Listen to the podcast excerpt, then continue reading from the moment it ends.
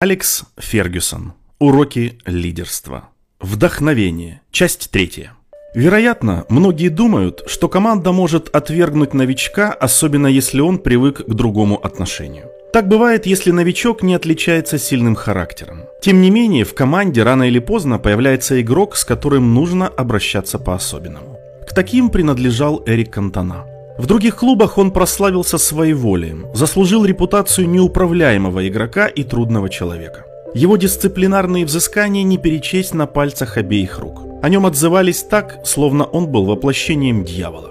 Мне же это было безразлично. Когда имеешь дело с одаренными людьми, вполне логично не подходить к ним с обычными мерками. Поэтому я твердо решил закрыть глаза на прошлое Эрика и относиться к нему как к новичку, пришедшему в Манчестер Юнайтед. Пока он оставался членом нашей команды, я старался общаться с ним каждый день хотя бы раз, на тренировочном поле, в кафетерии или раздевалке. По натуре Эрик довольно впечатлительный, и иногда он придавал слишком много значения мелочам.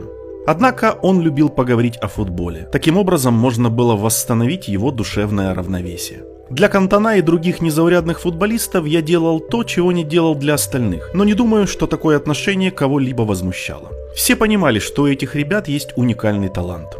Мои взаимоотношения с Эриком складывались удачно еще и потому, что мы оба не были англичанами и в некоторой степени чувствовали себя чужаками. Но даже те, кого я, казалось бы, хорошо знал, иногда реагировали неожиданным образом. Например, до недавнего времени я не догадывался о том, что в юности Гарри Невилл не спал ночами после моих разносов.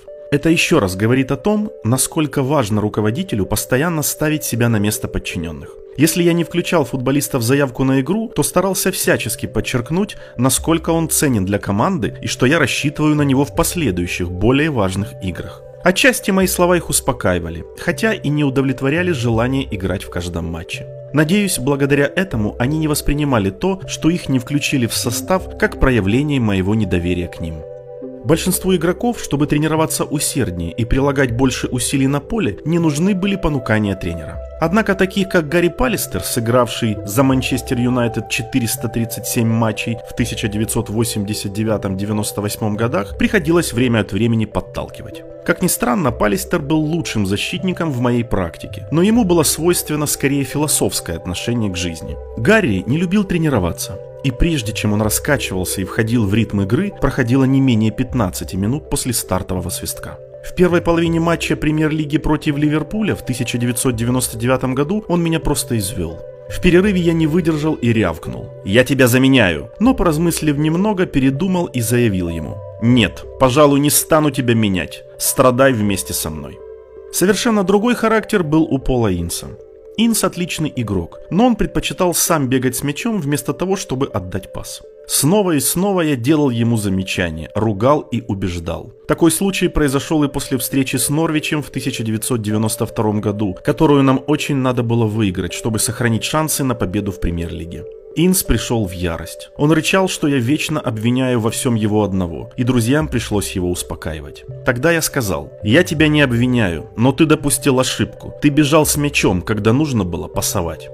В молодые годы я был более резок в обхождении. Сегодня мне стыдно, когда я вспоминаю свои интервью телерепортерам после победы Абердина в матче с Рейнджерс за Кубок Шотландии 1983 года. Всего через три дня после завоевания Кубка обладателей Кубков в матче с Реалом я обвинил игроков в позорно неэффективной игре.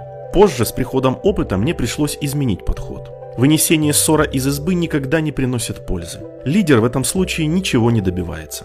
Так можно только запугать, да и все остальные тоже не испытают воодушевления. Как тренер я решил следовать нескольким ключевым правилам. Во-первых, хотя иногда в пылу событий мне не удавалось удержаться от резких выражений, я все же решил обсуждать такие вопросы один на один с футболистом. Во-вторых, необходимо было научиться смягчать критику демонстрацией поддержки. Например, ты прекрасно знаешь, что способен на большее. О чем ты только думал?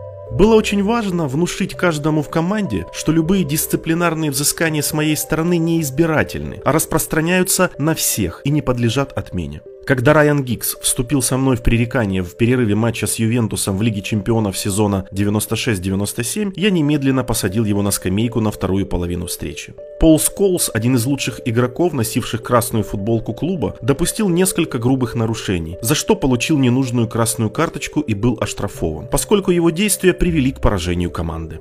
Каким бы сильным футболистом ни был Сколс, даже он не мог ставить себя выше установленных для всех правил. Стоит упомянуть еще об одной стороне управления высокоодаренными игроками. Их приходится удерживать от разного рода чудес. Иногда некоторым футболистам удается забить изумительный гол в акробатическом прыжке или иным образом показать свое уникальное мастерство. Но в игре нельзя полагаться на это. В критический момент часто возникает искушение прибегнуть к невероятному трюку, который великолепно смотрелся бы на страницах старого журнала комиксов для подростков Boys on Paper, но наверняка провалился бы на стадионе на глазах 75 тысяч возбужденных фанатов. В сложной ситуации, когда команде отчаянно требовался гол, я всегда подчеркивал, что нельзя впадать в панику и умолял не бить поворотом из-за пределов штрафной площадки, теряя голевые шансы. Игрокам следовало сохранять ясность ума и самообладание и пытаться ворваться в штрафную площадку соперника.